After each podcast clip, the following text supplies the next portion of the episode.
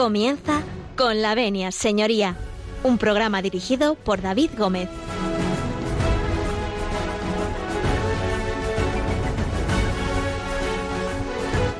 Muy buenos días, señores y señores. Cuando son las 12 y 33 minutos, las 11 y 33 en nuestra querida comunidad canaria, arrancamos, arrancan eh, los micros de esta casa en Radio María, arrancamos con la venia, señoría.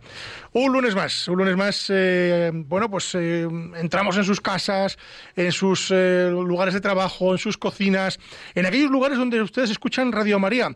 Por cierto, mi cuñado escucha Radio María en duchándose, con lo cual también en sus duchas. Eso sí, no mm, seremos pudorosos, pero aquellos que nos escuchen también en la ducha, fenomenal, también. Les damos la bienvenida, les agradecemos que, que nos dejen entrar, nos dejen pasar y nosotros vamos a continuar hoy, eh, bueno, pues con aquel diccionario jurídico que, teníamos eh, en marcha. Vamos a hablar del diccionario jurídico, la parte 2 que tenemos eh, en el programa de hoy, porque nos quedaron cosas en el tintero. Y para eso, pues ha venido hoy don José María Palmero y doña María Tena para continuar con el programa jurídico.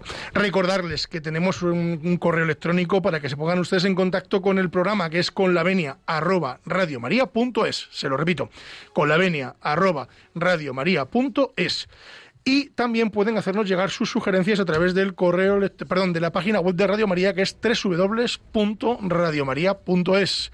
Bueno, al finalizar el programa, en la última parte, hoy abriremos nuestros eh, teléfonos para que ustedes también participen en la tertulia de hoy.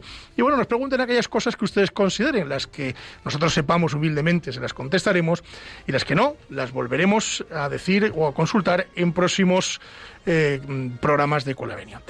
Eh, bueno, recordarles que estamos de aniversario, estamos de aniversario, que cumplimos 23 años en España, que estamos celebrando esta, esta efeméride, que serán otros muchísimos años más en Radio María y gracias a ustedes y a la colaboración de todos ustedes, esta casa puede seguir funcionando, así que les animo, como siempre, a colaborar en, en, Radio María y a colaborar con esta Santa Casa. Ya saben que tenemos eh, tenemos un lema este, este año que es siempre contigo, alentando la esperanza. Ese es el lema de este 23 aniversario, así que vamos a empezar la mañana, vamos a empezar fuerte al control de sonido Javi Esquina, luego hablaremos con él y nosotros eh, comenzamos, si nos dan ustedes su permiso, nosotros empezamos.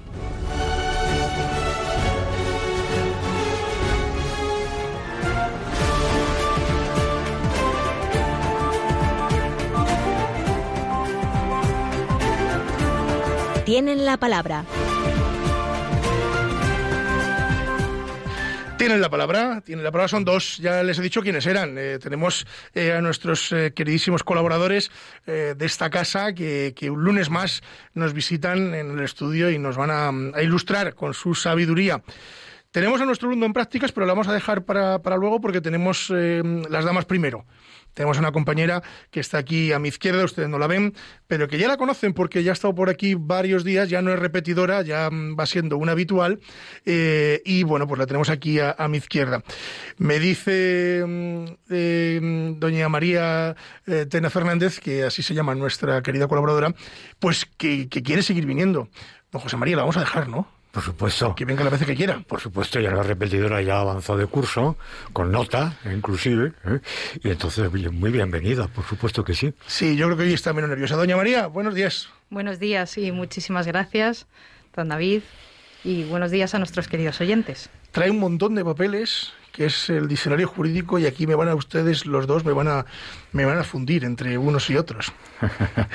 Don José María, ¿cómo está usted? Buenos días. Pues encantado. Cuando has dicho antes, me, recuerda, me ha recordado que, que, alguien, tu hermano o algún familiar, se, escucha nuestra emisora. Es el hermano de María. Ah, un hermano, sí, escucha, eh, está en las ondas mientras está en el cuarto de baño, arreglando. sí, sí, sí, sí, Me ha recordado, me ha recordado, salvando las distancias, aquel fraile franciscano que va en audiencia con su santidad y le pregunta a su santidad, santidad, ¿es lícito, puedo fumar mientras hago oración?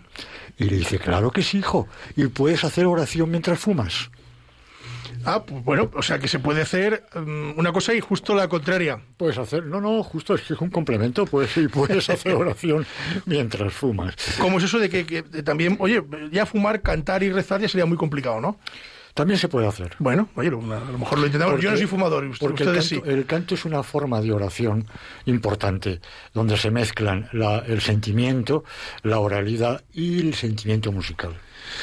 Bueno, pues eh, recordarles eh, que me hace una indicación nuestro querido técnico don, don Javi Esquinas que, que estamos en directo en Facebook Live y nos pueden también seguir a través de, de la página web de Radio María y a través de la radio, claro. O sea que vamos, que, que si no quieren escuchar ustedes Radio María, es porque, no será por falta de medios, porque estamos eh, prácticamente en todos los lugares. Eh, doña María, teníamos para hoy, aunque lo vamos a dejar para luego, porque antes nos presentará don José María eh, una música que nos ha traído, teníamos eh, el Diccionario Jurídico 2, se va a animar a participar. Por supuesto. Estamos contándole a los oyentes, eh, bueno, pues palabras, palabrotas eh, que usamos los abogados y que se usan derecho. Palabras, palabras. Palabras, no, palabrotas. No, palabrotas, Bueno, eh, algunas son palabrotas porque son difíciles de pronunciar. Sí, sobre todo para los que. Sí, sí, tenemos eh, algunos nosotros, yo por lo menos, los que somos eh, de Castilla y León, pues nos cuesta, nos cuesta, de algunas cuestiones que nos cuesta. Bueno, eh, antes eh, de irnos eh, al caso de hoy, don José María nos ha traído una música eh, que nos va a presentar don José María. Eh, y vamos a hacer un pequeño alto en el camino y luego volveremos con el caso de hoy, que ya les he anunciado que será el Diccionario Jurídico 2, la parte 2. Don José María, ¿qué nos ha traído para la mañana de hoy, esta mañana magnífica? Pues ni de más frío, ni por menos, cierto. Muy fría, ni más ni menos que a Mendelssohn. Y Mendelssohn, eh, en esa pieza súper conocida, esa obra, La Marcha Nupcial. No digo más, solamente el mensaje y no hago ningún comentario. Ese mensaje no va para nadie. La Marcha Nupcial. ¿eh? Bueno, yo tomaré nota, Para tomaré la nota. entrada de la novia en el templo para contraer el matrimonio, que van ya sonando campanas de boda. Pero no digo más. no Yo quiero- tomo nota, tomo no buena nota, quiero- tomo no buena quiero nota. decir más. Bueno. Que luego todo se sabe. Yo tomo buena nota, vámonos con la marcha nupcial. Lo mismo entra alguna novia ahora de repente aquí en Radio María. Oye, pues si, hay- si entra, pues tenemos la capilla aquí al lado. Esto es fácil. Esto es. eh, Y los testigos. y, bueno, te será por testigos Y en los, esta casa. y los padrinos. Vamos a escuchar esa marcha nupcial y a la vuelta vamos a hablar del Diccionario Jurídico 2, que como ustedes ya recordarán en el programa pasado, ah, fue todo un éxito y vamos a continuar con él, que nos quedan muchas palabras por, por analizar. Así que no se marchen porque volveremos con don José María Palmero y con doña María Atena y servidor de ustedes. Así que a la vuelta continuamos con el Diccionario Jurídico.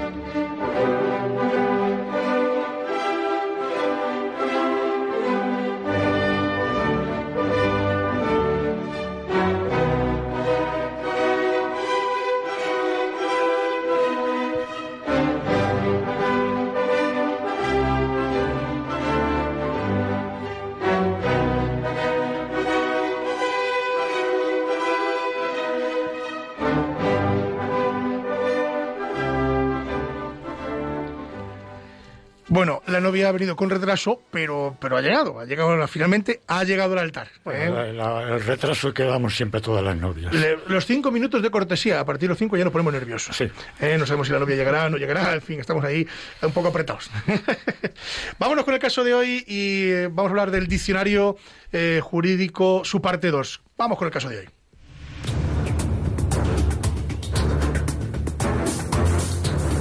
El caso de hoy.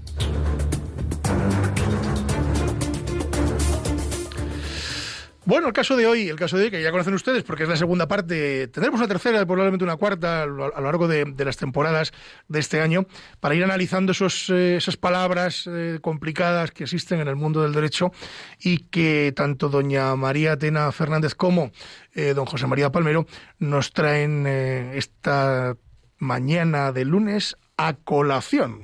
Ahí va eso. Decir, nos traen para que las analicemos. Don José María, no sé dónde nos quedamos la vez pasada.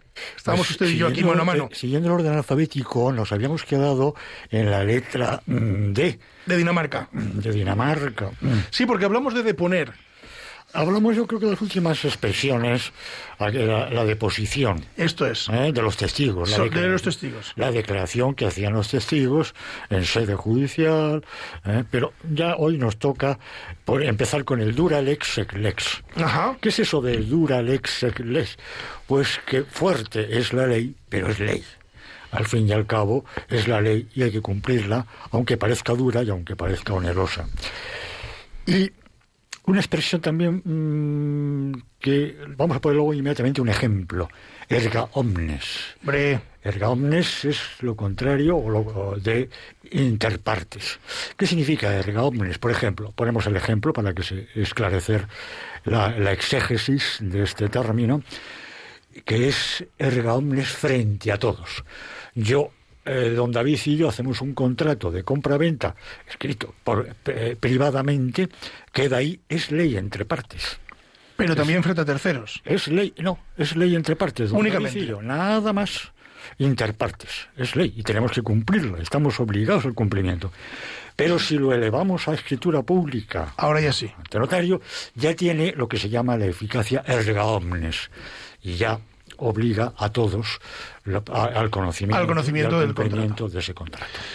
Doña María, ¿qué palabra nos trae usted la mañana de hoy? Pues siguiendo con en orden alfabético, con estos términos jurídicos, eh, me gustaría traer a colación eh, dolo. Dolo. Dolo. Bueno, sinónimo de mala fe. Que se refiere cuando eh, significa el artificio que se usa eh, en uno de los contratantes eh, para engañar al otro. Ajá, mala fe. Ujú. Bueno, yo les a Con mala intención. Eh, Viene con mala intención. Esto, para que lo entiendan nuestros oyentes, es lo que nos hacen nuestros contertulios eh, cada lunes cuando me traen canciones en inglés, en italiano, en alemán. Es decir, esa es esa mala fe. don José María. Adelante, don José María. Sí, el dolo puede ser civil, como acaba de decir María, y puede ser penal también, Ajá. es penal también. En el orden civil, pues es la mala fe, claro, en aquellas relaciones jurídicas eh, que se utiliza la mala fe y que son motivo de nulidad, anulación de, eh, de ese contrato, de esa relación jurídica. Mientras que en orden penal el dolo es también la mala fe en la intención, es la intencionalidad de causar un, Un daño. un, da- un delito, ¿eh? Un delito, una infracción criminal. ¿Mm? Avanzamos. Avanzamos, María. Adelante. Avanzamos. Eh, si les parece bien, pasamos a la letra E o seguimos con la D. José Vamos María, ¿se E. deja algo en el tintero? Sí, ¿Tiene sí, usted sí. alguna, alguna de más? Sí, sí. No, pues por mi parte Yo no. tengo una, que es la demanda. La demanda ya hablamos el otro día. ¿Hablamos de ella? De la distinción entre denuncia, demanda, demanda, De- denuncia. y de- sí, ¿Eh? es verdad, es cierto. Hablamos de la denuncia y de la demanda, es cierto. Decíamos con todo el cariño y el respeto de nuestros periodistas, de la prensa, de los profesionales de la prensa, que tantas, pero que tantas veces confunden ¿eh? la denuncia, La denuncia con la con demanda. la demanda. Bueno. la, de- la demanda es para el orden civil Y la denuncia por orden. y la penal. denuncia para el orden penal. Pues seguimos, seguimos. Doña María. Emancipación. La extinción de la patria potestad o tutela, eh, confiriendo a los menores un grado de capacidad similar a los que tienen mayoría de edad. Vamos, que se pueden ir de casa. si uno se emancipa. Eh, sí. La emancipación es con 16, si mal no recuerdo, ¿no? Uno puede pedirlo con 16. La emancipación, como sabéis, arranca del sistema romano, que era la liberación del esclavo. De emancipar, de, de marchar. Emancipar, eh, salir del dominio del, del- del dueño, del amo, el esclavo, y se le emancipaba, que era un acto simbólico que era la, la, eh, imposición de la mano encima del hombro, eh, de ahí emancipar, eh, para darle la libertad al esclavo que en la sociedad, en la época actual, en la época moderna, tiene también pues, un significado parecido, eh, pero que es en cierto modo salir de la patria potestad, de terminar la patria potestad de quien la ejerza el padre o la madre, o, la- o el tutor legal que tenga en ese momento el emancipado, por alcanzar la mayoría de edad.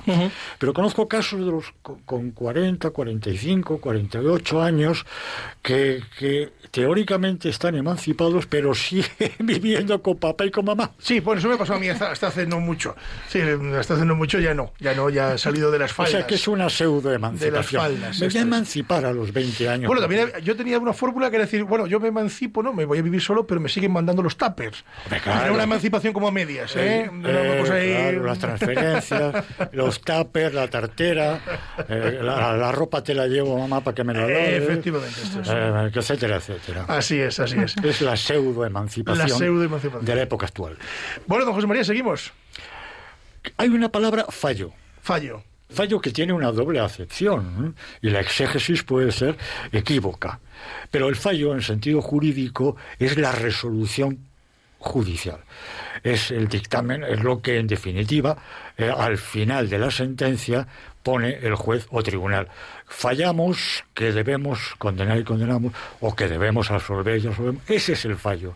Es la parte dispositiva. O también en el orden civil, la parte dispositiva de, esa, de ese pleito iniciado por demanda y terminado por sentencia, claro, por resolución judicial, que dice fallo, que debo estimar la demanda o desestimar la demanda con condena en costa, etcétera, etcétera. Es ni más ni menos que la resolución judicial. Para que nuestros oyentes, Fallo, eh, se que no significa error, cometer Que ha, error. que ha cometido el juez un error. Ya está, he, fall- he fallado. ¿no? Ha, fallado He en la fallado. sentencia, ¿no ve usted? De- no, no, En no. los términos normales, coloquiales, vulgares, eh, significa error. Error.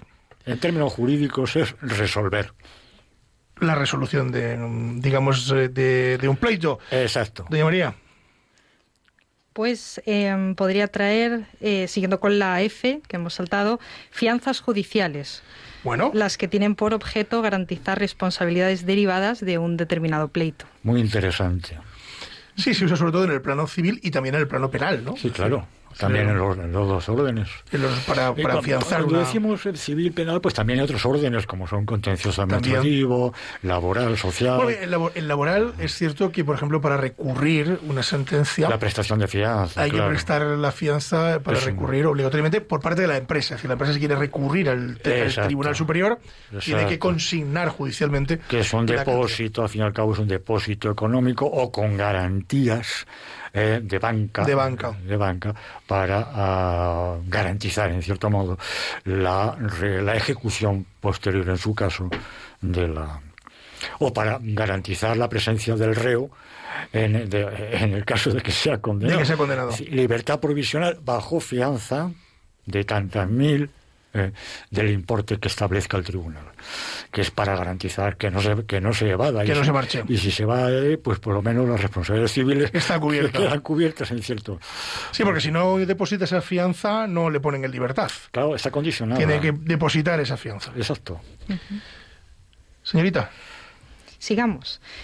Eh, firme, Firme. cuando se refiere a una sentencia. yo que me acaba, significa- me acaba de poner firme en este momento. Yo, firme, digo, yo pensaba también que estábamos en el régimen castrense. y yo digo, firme, pues nada, perdón. Estaba- cuando se asocia a la sentencia, que lo que significa es Ah. que no cabe ningún tipo de recurso a instancia superior.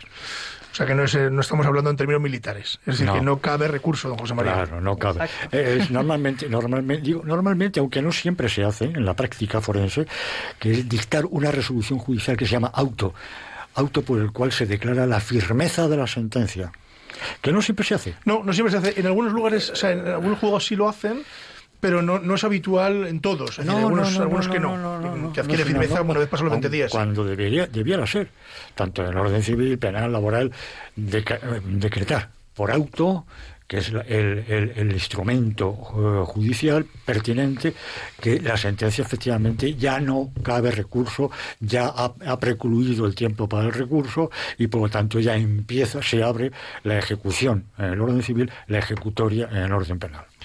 Bueno, pues seguimos, don José María. Forense. Hombre. Forense. Quiero destacar que todo, la gran mayoría de las personas al forense le estiman como el médico de los muertos que es un poco erróneo, ¿no? que, también lo es, pero ah, que cuando interviene el forense cumple otras funciones. Es que está muerto ya. Mire usted, no. No es del todo así, ¿no? El forense, al fin y al cabo, es un profesional titulado en medicina, doctor en medicina, que auxilia al juez en esa investigación, pero no solamente en la muerte violenta o no de una persona, que también, sino eh, unas lesiones más o menos graves, una mm, lesión física, una lesión psíquica, eh, interviene el psiquiatra para, para dictaminar el alcance, el origen y el alcance de esa lesión. Podríamos decir que es mm, en algunos procedimientos judiciales funciona como si fuera un perito para dictaminar una. Es un perito. Esto es es un perito y pertenecen a la, de medicina legal y son auxiliares del juez del juzgado. Que generalmente, los, bueno, sobre todo en Plaza de Castilla, que es lo que más conocemos nosotros, ¿no? Eh, hay un médico forense, un equipo de médicos forenses dentro del propio juzgado. Claro, el médico forense significa más o menos que es un médico legal, un médico adscrito, adscrito a los juzgados y tribunales para precisamente informar. No solo tienen médico en Plaza Castilla, poca gente sabe, bueno, sobre todo usuarios, que también había una oficina de correos dentro de Plaza de Castilla. Mm. Sí, yo, es cierto, es decir, muy poca gente conoce que ahí hay una oficina de correos para dar servicio, lógicamente, a, los juzgados. ¿no? Yo la uso en algún momento cuando he pasado por allí, me sorprendió que mm. había una, bueno, pues unos funcionarios de correos que prestan servicio dentro de la... Sí, sí, una estafeta. Una estafeta de correos. Una estafeta de correos. También hay un banco eh, hay un dentro de esta Santander, con perdón. lo, de la banca de los juzgados lo dejamos para otro programa, porque es un tema muy, muy espinoso. Bueno, vamos a seguir, doña María.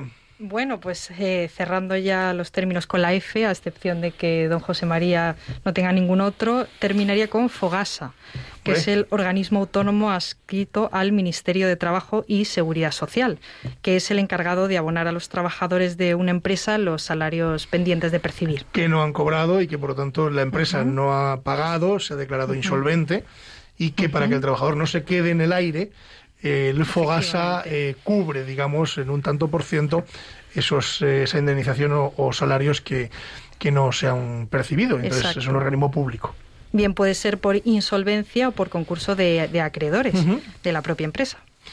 Bueno, para ambas cosas, don José María. Un instituto algo parecido al consorcio de compensación de, seguros, Esto es. Que es decir, tiene una responsabilidad económica subsidiaria, subsidiaria, pues para los casos, como decía María, de insolvencia del, del patrón, del patrono, eh, del patrono, eh, del empresario, en caso de insolvencia, pues paga una parte, un porcentaje.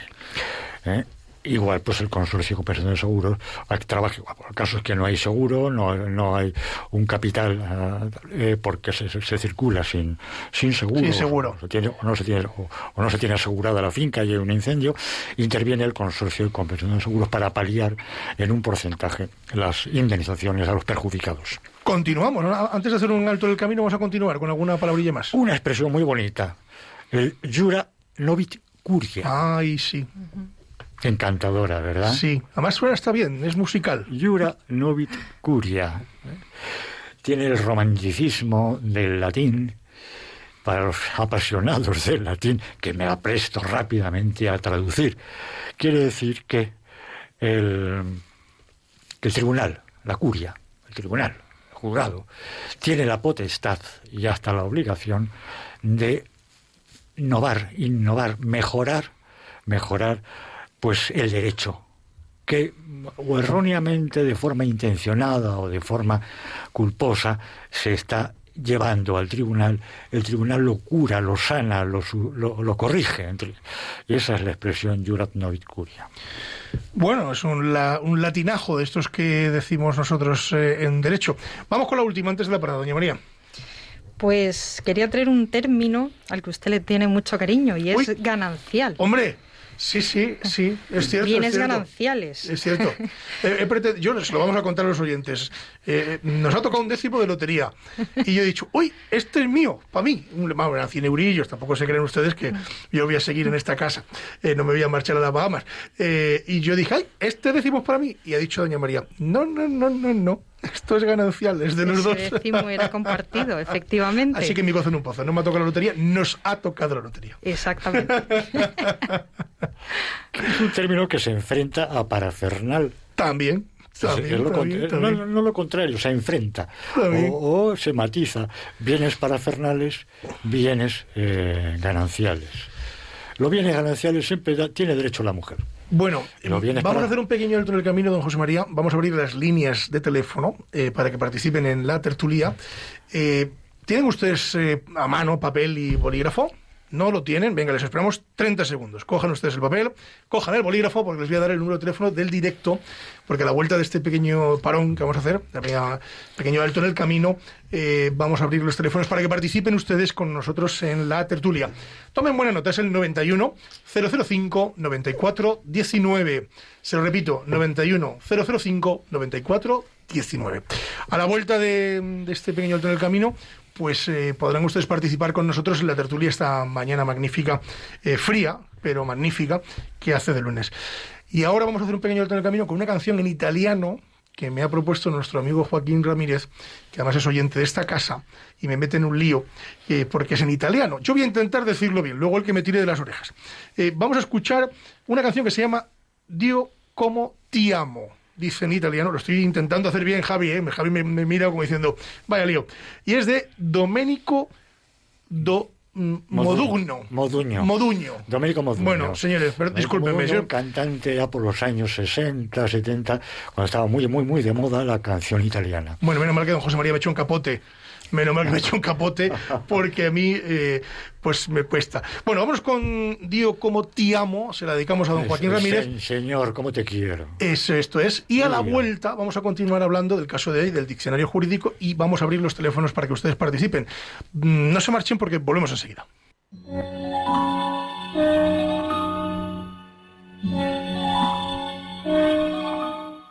Nel cielo passano le nuvole che vanno verso il mare.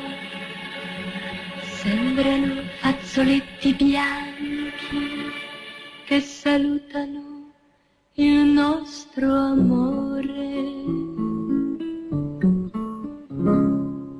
Dio come ti amo, non è possibile avere braccia tanta felicità, baciare le tue labbra che odorano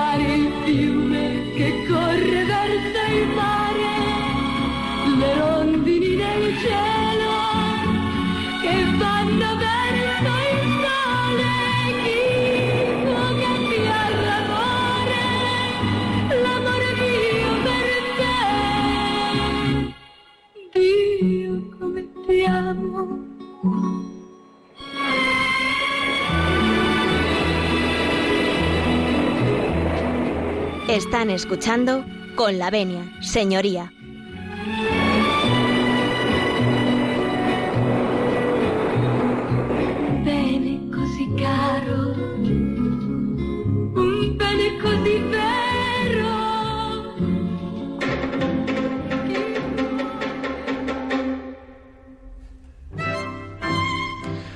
Y Bocarini nos anuncia que abrimos los teléfonos de esta Santa Casa para que ustedes eh, bueno, pues pongan, se pongan en contacto con nosotros y participen en la tertulia. Como tenían ustedes el boli y el papel a mano, les repito, 91 005 94 19. Se lo repito, 91 005 94 19. Anímense a participar, les esperamos.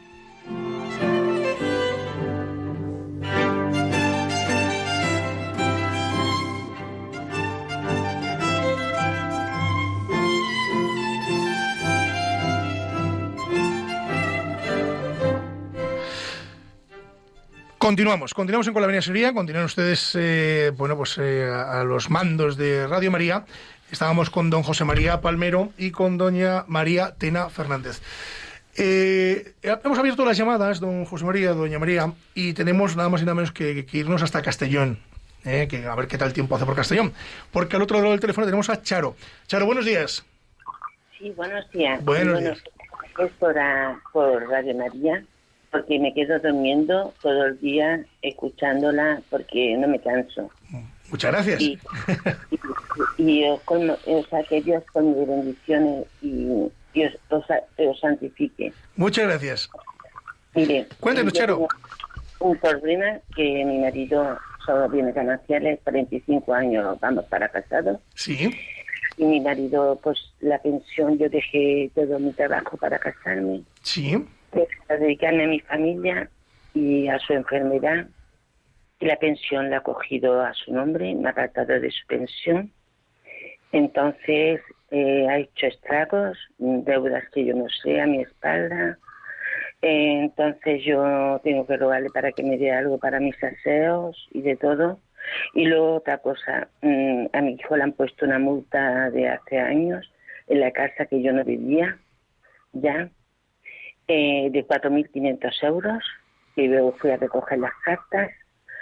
Y, eh, Doña Charo, doña Charo, nos- mm, lo que ocurre es que em, su marido actualmente, digamos que solo tienen una pensión, que es la, digamos, la pensión de, de su marido, que es la de los dos. ¿Es, es- correcto? ¿Lo he entendido así? Sí, de enfermedad, de enfermedad. De enfermedad, pero, acá qui- pero quiere decir que, que es una pensión de ambos, aunque la cobre su marido. ¿eh? La absoluta y la gran invalidez. Ajá, ajá. Y la ha cogido mm, a espalda mía a su nombre. La ha quitado de mí y la ha puesto a su nombre. Y encima ha falsificado mi firma Bueno, eso es un delito. En caso de que eso haya ocurrido, sería un delito. para sacar el préstamo firmado por mí, a mi nombre, que me he enterado después, eh, las he encontrado en casa y entonces me he encontrado con ese marrón y que yo me he encontrado que la pensión la tiene sola su nombre. Bueno, pues vamos a intentar eh, darle una pequeña solución eh, a doña Charo. Mire, yo desde la experiencia, lo, pr- lo primero que yo le recomendaría en caso de que usted tenga algún tipo de duda es acudir a un, a un letrado de, de allí de Castellón y, y que le cuente un poco eh, esta situación. La pensión, eh, que me corrijan mis dos compañeros si me equivoco, cuando uno de los dos cónyuges, bien sea marido, bien sea la mujer, eh, trabaja únicamente y están casados en, lógicamente en gananciales, la pensión es de los dos, eh, no es de uno solo. Entonces, eh, co- con independencia de que lo cobre solo aquel que ha trabajado, que ha trabajado fuera, ¿no? Porque si es el caso de, de, eh, uno de los cónyuges trabaja dentro del hogar, eh, atendiendo a los hijos, cuidando la casa, pues es considerado también un trabajo.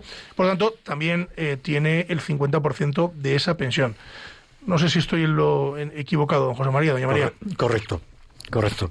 Inclusive puede, si efectivamente son bienes gananciales, y ha distraído y la ha puesto exclusivamente a su nombre, cosa mm, había Sí, que es rara, había que analizarlo, Es sí, ¿eh? es rara que la seguridad social admita una modificación de la pensión con la sola voluntad de, de uno, de, la- de- de uno de los pre- de uno de los beneficiarios Claro. porque son los- ambos, son los dos. Pero pudiera de ser el caso, y en ese caso, admitiendo esa premisa, puede ser constitutiva de un delito y denunciable por un delito de apropiación indebida. Correcto, sí, sí, sí. Yo, yo lo que le recomendaría, pues esto es eh, acudir a, a un compañero, a un letrado, que le- con los documentos que usted pueda aportar y de una forma un poco más precisa, la pueda dar un poco de luz en este asunto y ver si existe algún, alguna cuestión que, en fin, que pueda usted hacer, doña María. Y mm, también apuntar lo que ha dicho antes usted de que si eh, este señor falsificó la firma para que le concedieran un crédito, también estamos frente a un delito. Efectivamente. Bueno, dicho lo cual, eh, nos vamos desde Castellón hasta Guipúzcoa, nada más y nada menos, hemos pegado un salto. La verdad que los saltos aquí, don José María y doña María, en el mapa, hacemos unos saltos tremendos, ¿eh? Damos de punta a punta de, de- Sí, de sí, España, sí, sí, sí, ¿eh? sí. nos da igual eh, Castellón que Cádiz, que, que Guipúzcoa, como es el caso, porque tenemos a Maya al otro lado del teléfono. Eh, Maya, buenos días. Hola, buenos días. Sí, Buenos días. gracias a Radio María. y a Gracias. por el programa que realizan. Muchas gracias. Mi consulta, mi consulta es referente a un piso en alquiler. Ajá. Entonces, sí, hasta ahora, bueno, en el contrato aparece que, que el IPC, según el IPC como, como vaya y tal, pues que se hará una subida. Correcto. Y hasta ahora nunca se ha hecho. Pero bueno, este año ha habido unos problemas, ha habido que hacer reformas, obras y demás, entonces queremos subirles el IPC.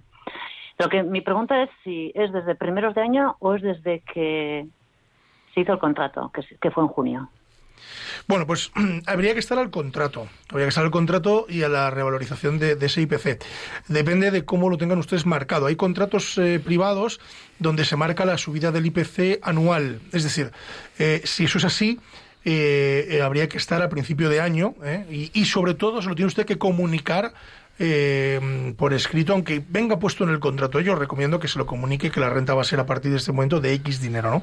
Entonces, hay que estar al contrato. Es una pregunta un poco eh, compleja de responder sin ver el contrato, porque depende del contrato, eh, es donde estaremos, ¿no? A lo mejor mm, se actualiza eh, mm, cuando se firma el contrato con el IPC de ese año, puede ocurrir, o se actualiza al inicio de año, que es cuando sale el IPC. El IPC sale por enero, febrero, más o menos, pues se puede act- actualizar eh, después.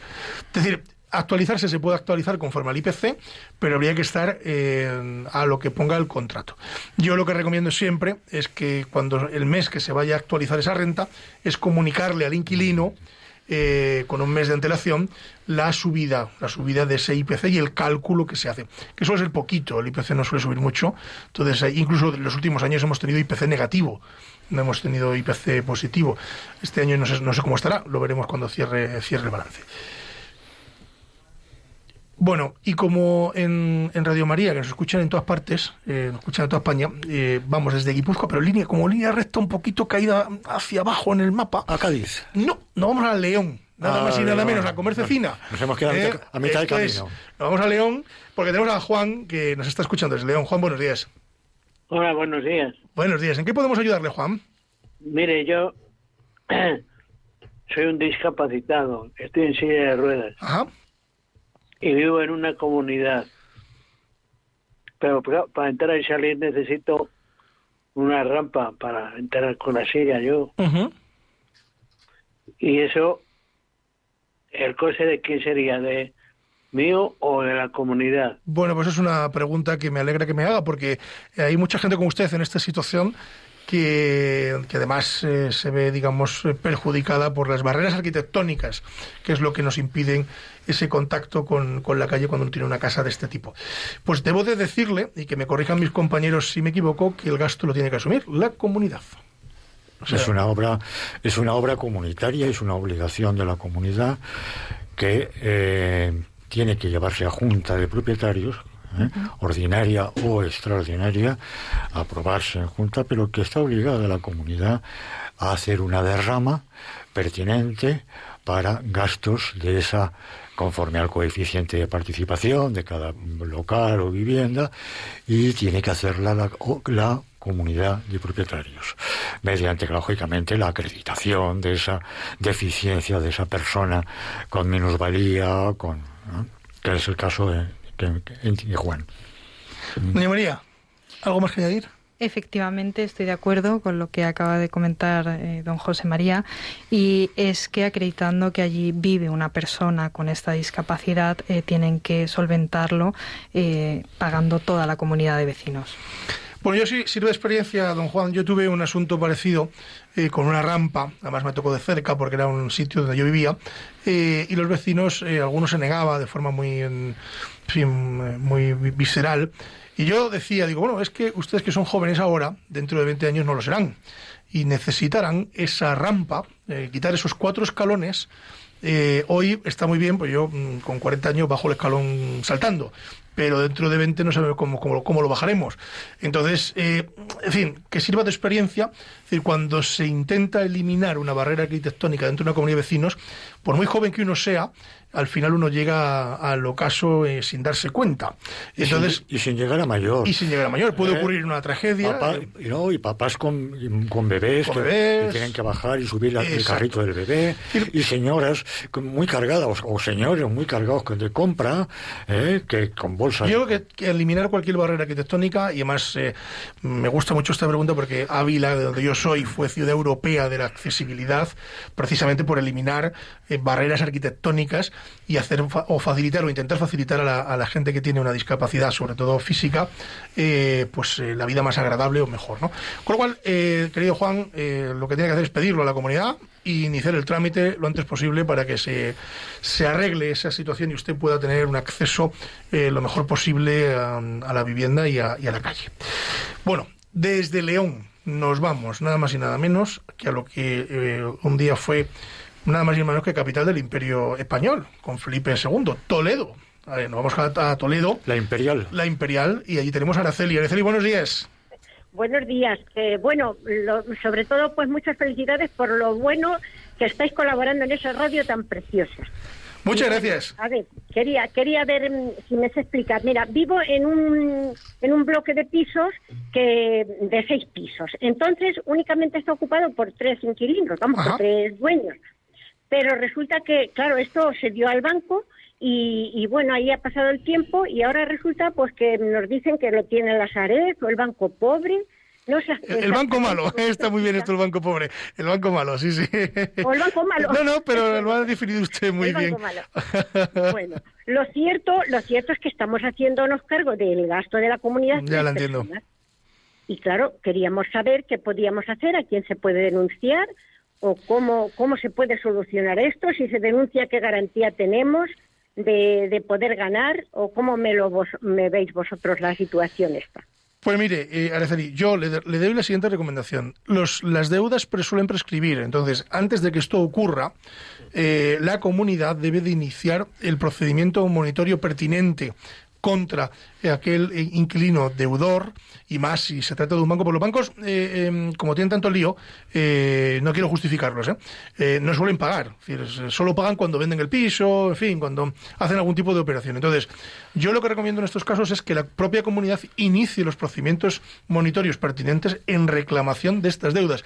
Nos da igual que lo tenga el banco B, que el banco A, que el banco C, nos da lo mismo, o el banco pobre, como ha dicho usted. Es decir, que nos da exactamente igual. El asunto es que cuando tengamos ese título judicial que ejecuta, nosotros podamos cobrar en el futuro. No vamos a cobrar de forma inmediata, es decir, la comunidad no va a cobrar de forma inmediata, pero bueno, está ahí. Lo tenemos ahí y en el momento que sea se cobrará. Eh, pero yo siempre invito a que se haga a que se haga de esa forma porque creo que es que es lo mejor. eh, porque hay comunidades que por el motivo que sea lo dejan pasar, lo dejan estar y luego al final el banco solo se hace cargo, me parece que de los dos últimos años o algo así. No, sé, no estoy seguro, ¿eh? no me hagan mucho caso, pero creo que van por ahí los tiros. Eh, y, y claro, el resto de años eh, quedan un poco a las costillas de la comunidad. Entonces, antes de que eso ocurra, yo se lo reclamaría, don José María. Ley de propiedad horizontal, cualquier propietario, registrado o no, porque hay también algunos bancos muy astutos que no Que registran no registran.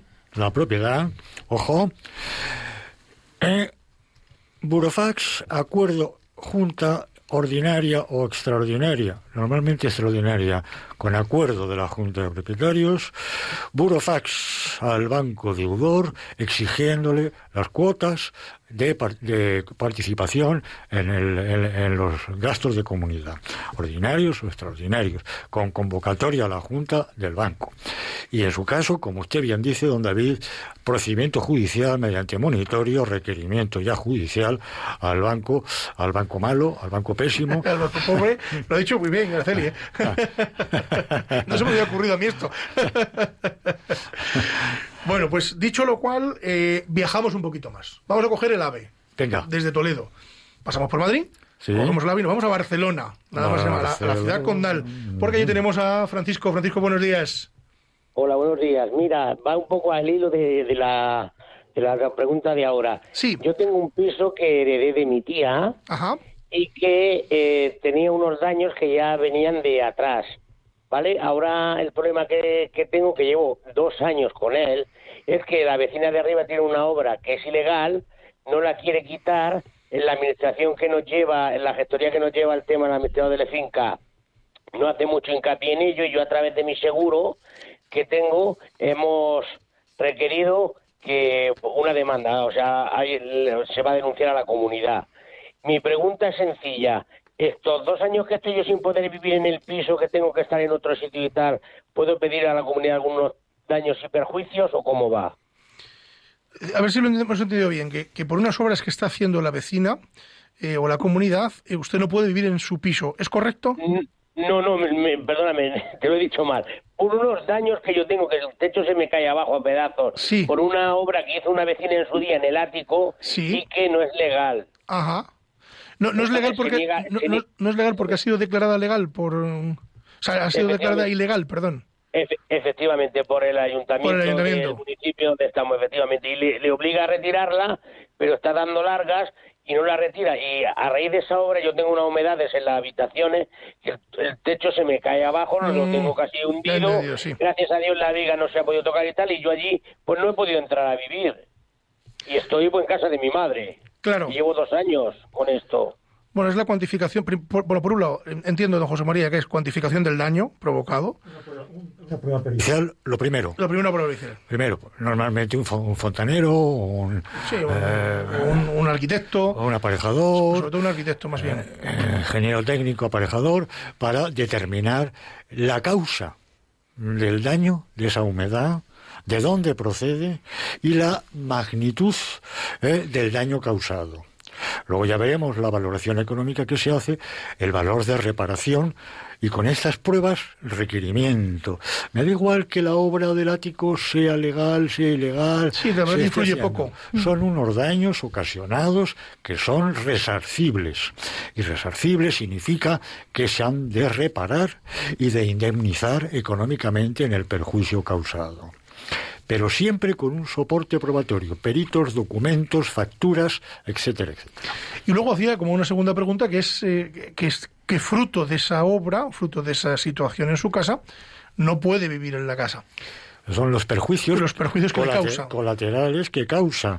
Pues entonces habrá que ver y eh, eh, evaluar económicamente cómo, eh, a cuánto asciende ese perjuicio. No es lo mismo, yo me he tenido que ir a un hotel y estoy pagando un hotel, factura del hotel, a una pensión, mm, que me he tenido que ir a vivir a casa de mis padres. Eh, ahí sí que es más difícil cuantificar el perjuicio económico. Claro, qué duda cabe. Mucho más difícil, ¿eh? Bueno, hemos terminado la ronda de, de llamadas eh, que hemos tenido en la mañana de hoy, eh, cuando son las la 1 y 21, las 12 y 21 en la Comunidad de Canarias. Esto vuela, don José María. Vuela, si es que le podemos pedir al padre Luis Fernando que nos deje un ratito más. Yo siempre digo que esto, como cuando uno se levanta de la cama, le levantaba a su madre para ir al colegio y decía, mamá, cinco minutos más. Adecuar la parrilla de Eh, adecuarlo un poquito, ¿no? Entonces, eh, bueno, ¿qué le vamos a hacer? No, no va a ser posible. Nos estamos quedando sin tiempo, pero sí que podíamos, em, si les parece, para finalizar, despedirnos con alguna definición más eh, última, para que, aunque nos quedan en el tintero eh, algunas palabras todavía, hasta que lleguemos a la Z, nos queda una barbaridad. Así que haremos otro diccionario. Me, había- me estaba diciendo por lo bajinis la compañera doña María que íbamos a hablar del indubrio prorreo. Indubio prorreo. Entonces, claro, me parece genial. Adelante, exponlo. Pues adelante. Otro latinajo, como Otro dicen latinajo. ustedes. Sí, sí, es un latinajo. Pues significa que en caso de falta de prueba, la resolución que se dicte ha de ser a favor del acusado. Ajá. O sea, siempre es en favor del acusado. En También- favor a no, a- a no ser que haya prueba en contrario. También lo podemos traer, perdón, don José María. También eh, en el régimen social Esto es lo que laboral decir. se llama Adelante. indubio pro operario. Operario. Claro. Que siempre es en favor del trabajador. Claro, En todo a caso. favor del trabajador, a favor del encausado, investigado. ¿eh? Siempre cuando el tribunal tiene duda, tiene duda sobre si se ha cumplido, si esa- la autoría, los elementos integrantes del tipo penal, eh, cuando las pruebas no le demuestran de una forma fehaciente y clara al juzgador, tiene el- le, le acoge el principio de indubio pro reo. Bueno, siempre es la duda, ¿no? Ante la, La duda, duda. pues ante, Ante la la duda siempre en favor del reo y en favor del operario. A favor. Que esto no ocurre en derecho civil, ¿eh? Ojo. no ocurre. Aquí en derecho estamos hablando de otro plano, esto es solo para laboral y para No, penal. no, no, no, claro. Nos queda para un poquillo más, uno más, venga. Eh, está íntimamente, perdonadme, Unido. está íntimamente relacionado con el onus probandi. Uy, El- Esto sí que es un el- latinajo ¿qué de los de nota. ¿Qué es el onus probandi? Pues eh, la carga de la prueba. Y como en el orden penal la carga de la prueba la tiene que soportar el Ministerio Fiscal, la prueba acusatoria, el Ministerio Fiscal y la acusación acusaciones personadas particulares, pues tienen que probar. Onus la carga, onus, la carga, el, eh, soporte eh, probatorio para decir que este señor o esta persona es reo, es culpable, es eh, perfectamente responsable, etcétera, etcétera. Bueno, no sé si alguna más y nos despedimos, doña María. ¿Qué tenemos ahí? Sí, seguro que alguna tenemos por ahí. En... Si, si es que ustedes no lo ven, bueno, los que nos siguen por Facebook Live tienen aquí un mamotreto de libros y de, de cosas de, en fin, de, de palabras eh, encima de la mesa y, y, joder, nos va a dar para otro programa más, o para otros dos. Doña María. Por ejemplo, podríamos hablar del término jurídico inducir, que es cuando se refiere a eh, influir a una persona para que lleve a cabo una acción en un determinado sentido. Es lo que ha hecho hoy don José María con la marcha nupcial. Ha inducido, ¿eh? ha inducido a alguien que se va a casar a darle ese empujón. ¿no? Es decir, ha inducido. A que esa persona Lo- eh, yo, yo lo ejecute, encajaría, esa, ejecute esa acción. acción. yo lo encajaría más con vuestro respeto como el delito provocado. Pues provocado. La provocación para delinquir. En este caso, la provocación para el himeneo, boda. Sí, mire, eh, tenemos un chat interno en Radio María y me, me comunican que estaban expectantes por la marcha nupcial. Bueno, como es esto es piano, piano, se anda lontano, que decía, decían en- también en Ma italiano. no, ma io no puedo parlare. Efectivamente, ya que iba de italiano la cosa, pues ahí queda. Bueno, tenemos que marchar, pero antes vamos a darle el indubio prorreo a don Javi Esquina, que está al control del sonido. Don Javi, buenos días. Hola, buenos días. Siempre me encanta escucharte. Y yo- igual, igual yo también a vosotros. Y felicitaros en este gran día. Igualmente, felicitar a todo el equipo de Radio María, a todos los trabajadores, a todos los colaboradores, a todos esos voluntarios que pasan por esta casa, que hacen grande Radio María y que nos llevan, nos llevan siempre eh, las ondas de la radio hasta nuestros hogares. Nosotros nos vamos a marchar y nos despedimos. Gracias, doña María Tena Fernández. Muchísimas gracias y me sumo a sus felicitaciones a esta estimable casa. Don José María, queridísimo alumno en prácticas, nos marchamos. Un día muy especial, porque se cumplen, como tú has dicho, 23 años de, la- de esta entrañable emisora, con una programación es muy especial, además, que recomiendo a eh, todos los oyentes. Buenos días. Buenos días a los dos, buenos días a todos ustedes. Nos marchamos, no se marchen, porque a continuación viene Revista Diocesana y después los informativos de esta casa. Y luego continúan ustedes con la parrilla, como bien dice don José María, porque tienen ustedes eh, Radio María para rato, para mucho rato. Eh, 23 añitos, nada, eh, camino de los 24 ya, porque en cuanto pasamos de los 23, a por los 24. Si esto va que vuela. Así que ayuden ustedes a esta casa, colaboren con ella, porque, como ven y siempre les digo, el beneficio que reciben es mucho mayor que la aportación que ustedes puedan hacer. Decirles que pueden contactar con el programa en el correo electrónico con la venia arroba lo repito, con la venia arroba radiomaria.es, también a través de la página web de Radio María, www.radiomaria.es y también a través del de la mm, dirección postal, que es Avenida de Lanceros número 2, aquí en Madrid, al programa con la venia, señoría. Me despido de todos ustedes, les deseo un feliz lunes, una feliz semana, nos vemos dentro de 15 días, que vamos a hablar con procuradores dentro de 15 días, con lo cual va a estar fenomenal el programa. Y me despido con todos ustedes eh, diciéndoles que la justicia, si es justa, es doblemente justicia. Buenos días.